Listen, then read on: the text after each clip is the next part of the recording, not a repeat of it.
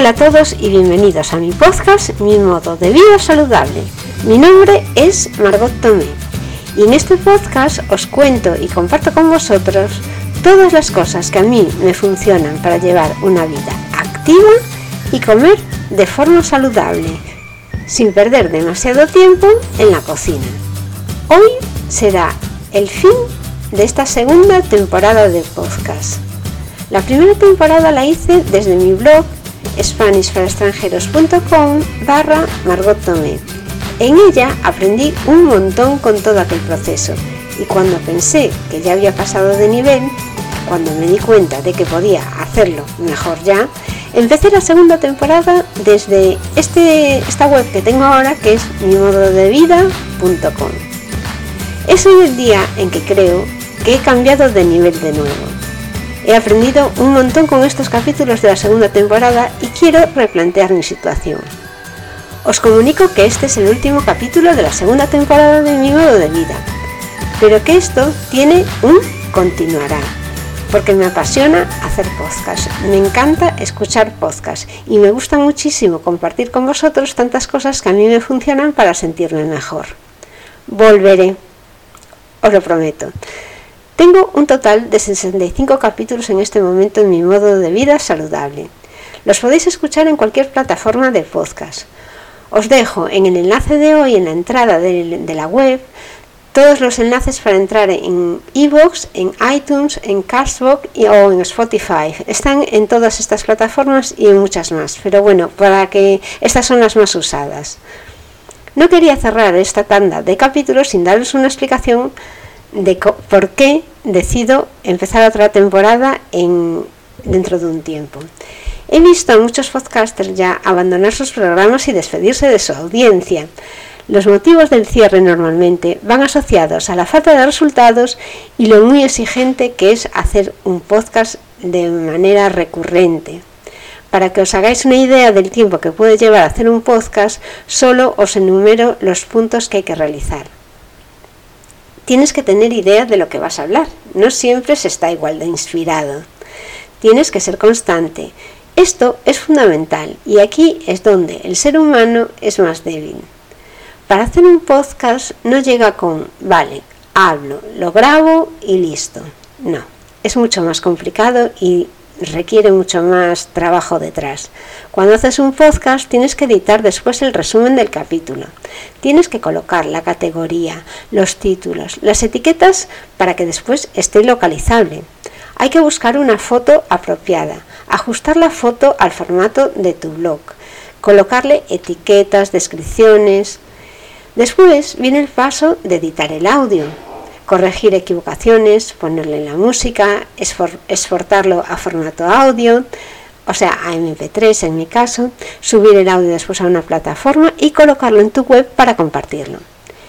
Y después hay que compartirlo en las redes sociales, informar a tu público de que hay por fin un nuevo capítulo. Por último, debes atender a los comentarios o preguntas del oyente o de tus seguidores en las redes, si no, ¿de qué valdría? Lo que quieres en el fondo, es crear comunidad, es ver y compartir con gente, aprender de ellos y darles a conocer también lo que a ti te funciona. Todo esto a mí me lleva por lo menos dos horas diarias, que se dice pronto. Así que ahora quiero contaros que lo que estuve pensando a lo largo de esta semana es replantearme la situación.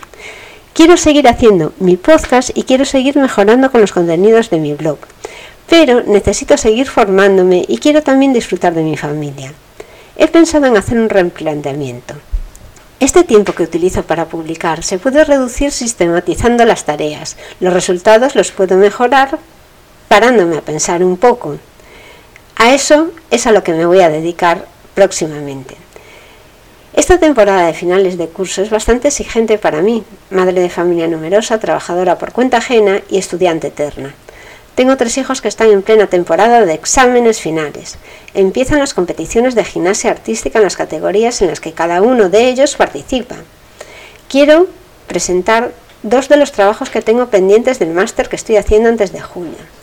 Continúo estudiando un máster que me está apasionando, pero al que no dedico el tiempo que a mí me gustaría. Por cierto, Para aquellos a los que os interese la gimnasia artística desde el punto de vista de un padre o madre de niños que practican este deporte, os invito a visitar mi web artísticaparapadres.com en la que comparto lo que voy aprendiendo de gimnasia artística para entender mejor las competiciones de mis hijos. Puedes escuchar este podcast también en los enlaces que te voy a dejar en esta entrada. Lo puedes escuchar en iVoox, en, en iTunes, en Castbox, en Spotify, como siempre, en cualquiera de las plataformas para escuchar podcast. Me he planteado parar de publicar el podcast hasta que tenga bien planteada la tercera temporada de mi modo de vida. Pero os recuerdo que no es un adiós, es un continuará. Así lo hacen las series de televisión a las que yo sigo. Por ejemplo, Cuéntame cómo pasó. Vale, si no eres español a lo mejor no sabes a qué me refiero. Es una serie que cuenta la historia de una familia española durante los años 60, 70 y 80 del siglo XX. Es mm, un reflejo de la sociedad española que está bastante bien plasmado y a mí me encanta.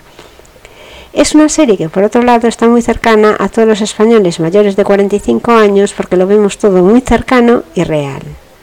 Entonces esta serie lo que hace es ir haciendo pequeños farones para ir mm, construyendo la historia poco a poco y además para que los personajes también evolucionen hacia los años que les toca vivir en esa, en esa nueva temporada. En la entrada también os dejaré un enlace por si queréis verla. Se puede ver en RTV, Radio Televisión Española, y en el apartado que tienen a la carta. Bueno, os dejo el enlace porque si os apetece ver historia de España desde un punto de vista muy ameno y está claro que con, con un fondo de historia de serie de televisión, pero que documenta bastante bien cómo es la historia de España, os dejo el enlace ahí y podéis visitarla. Bueno, pues eso es, que me encanta hacer el podcast y escribir el blog. Pero no tengo tiempo, así de claro y voy a organizarme mejor. Resumiendo. Con lo cual, te pido que si quieres, puedes suscribirte al boletín de noticias para mi modo de vida.com. De esta manera estarás informado de cuándo empezará la nueva temporada y recibirás por email tips y consejos saludables. Recibirás además un regalo que será mi lista de la compra habitual, solo con productos saludables y es una lista que podrás utilizar como guía para tu compra semanal, con enlaces a la tienda online para que no pierdas el tiempo yendo al supermercado. Y, y, por último, ya quiero proponeros un reto hasta que yo vuelva en formato podcast. Te propongo que para empezar una vida saludable empieces por comer saludable. Y si no eres una persona a la que le gusta hacer ejercicio, que des todos los días un paseo de media hora, nada más. Piensa que media hora dentro de las 24 horas que tiene el día no significa nada.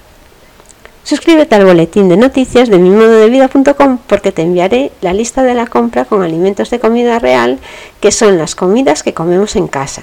Comidas no procesadas, fáciles de cocinar y fáciles de encontrar en cualquier supermercado. Es una comida para toda la familia. Los alimentos de la lista son alimentos que puedes combinar como tú quieras.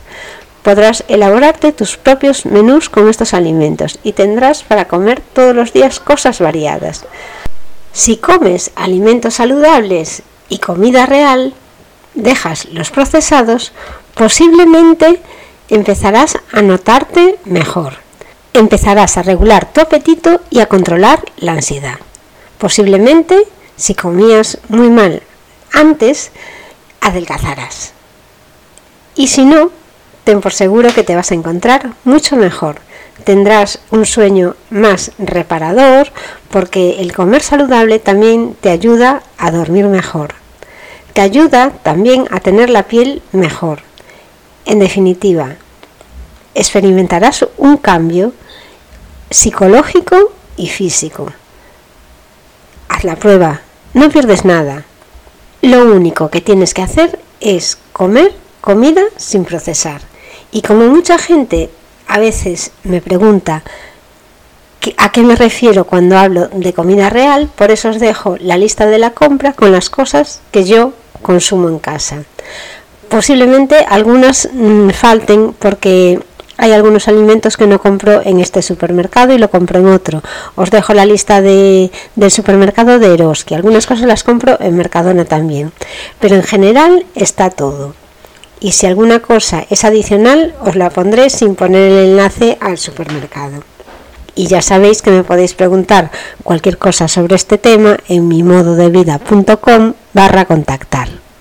Para seguir mi modo de vida saludable, empieza por coger buenos hábitos. No te arrepentirás. Y ve comentándome cómo te sientes o preguntándome las dudas que te pueden surgir en contactar. Aunque no publicaré el podcast, estaré pendiente de vuestras noticias. Como siempre, muchísimas gracias por escucharme. Vete a mimododevida.com y suscríbete al boletín de noticias para estar informado de todo lo que va a venir próximamente. Adiós amigos y hasta pronto.